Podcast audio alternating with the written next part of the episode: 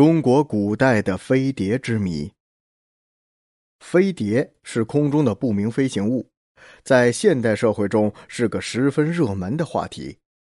对于它是否真实存在，人们说法不一。然而，这令人争执不休的怪诞神奇之物，在中国古代就已经有了颇多的记载。古籍《晋阳秋》中记载。有星翅而芒角，有东北西南头于亮荧，三头在环，网大环小，额而亮足。这颗发着光，从东北到西南往复行走的星星，被人们看作是个不明飞行物，也就是我们今天所说的飞碟。我国著名词人苏轼同飞碟也有着不解之缘。是时江月初升破，二重月落光深黑。江心似有炮火鸣，飞燕照天栖鸟惊。怅然归卧心莫让，非鬼非人竟何物？这一首《游金山寺》正是苏轼在某个夜晚见到一个发着光亮的物体降于江中所写。这一非鬼非人之物，不仅引起了苏轼的迷惘，直至今日，人们也疑惑它究竟为何物。不过，它发着强光、陨落的特征，倒是跟现代人所说的飞碟有相似之处。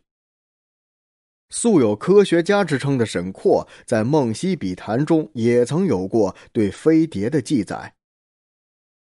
不仅仅是在古书古籍中有关于不明飞行物的记载，在古画中也不乏记录。清朝画家吴有如的《赤焰腾空图》便被人们看作是一幅生动的描述了目击飞碟的场景画。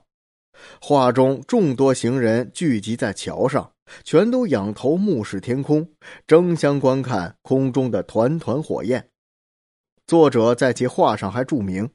九月二十八日晚间八点钟时，金陵城南，偶忽见火毯一团自西向东，形如巨卵，色红而无光，飘荡半空，其形甚缓。为时浮云蔽空，天色昏暗，举头仰视，甚觉分明。立朱雀桥上，翘首殿足者不下数百人。约一吹许，渐远渐渐，有谓流星过境者，然星之迟也，瞬息即杳。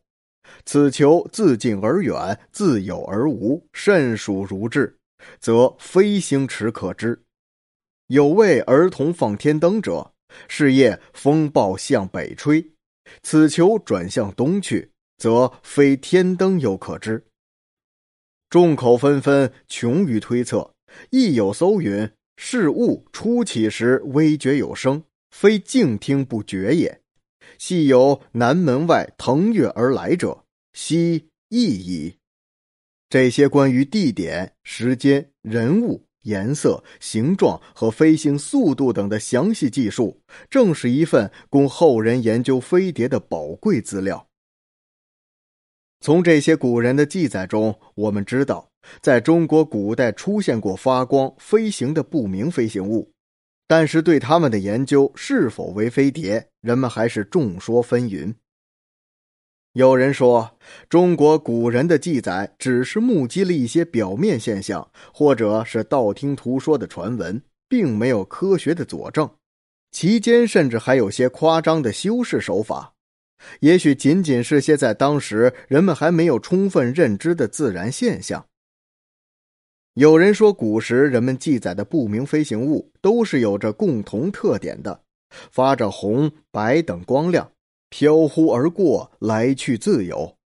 不同时代的人们记载着同样的神奇之物，而这种物体就是飞碟。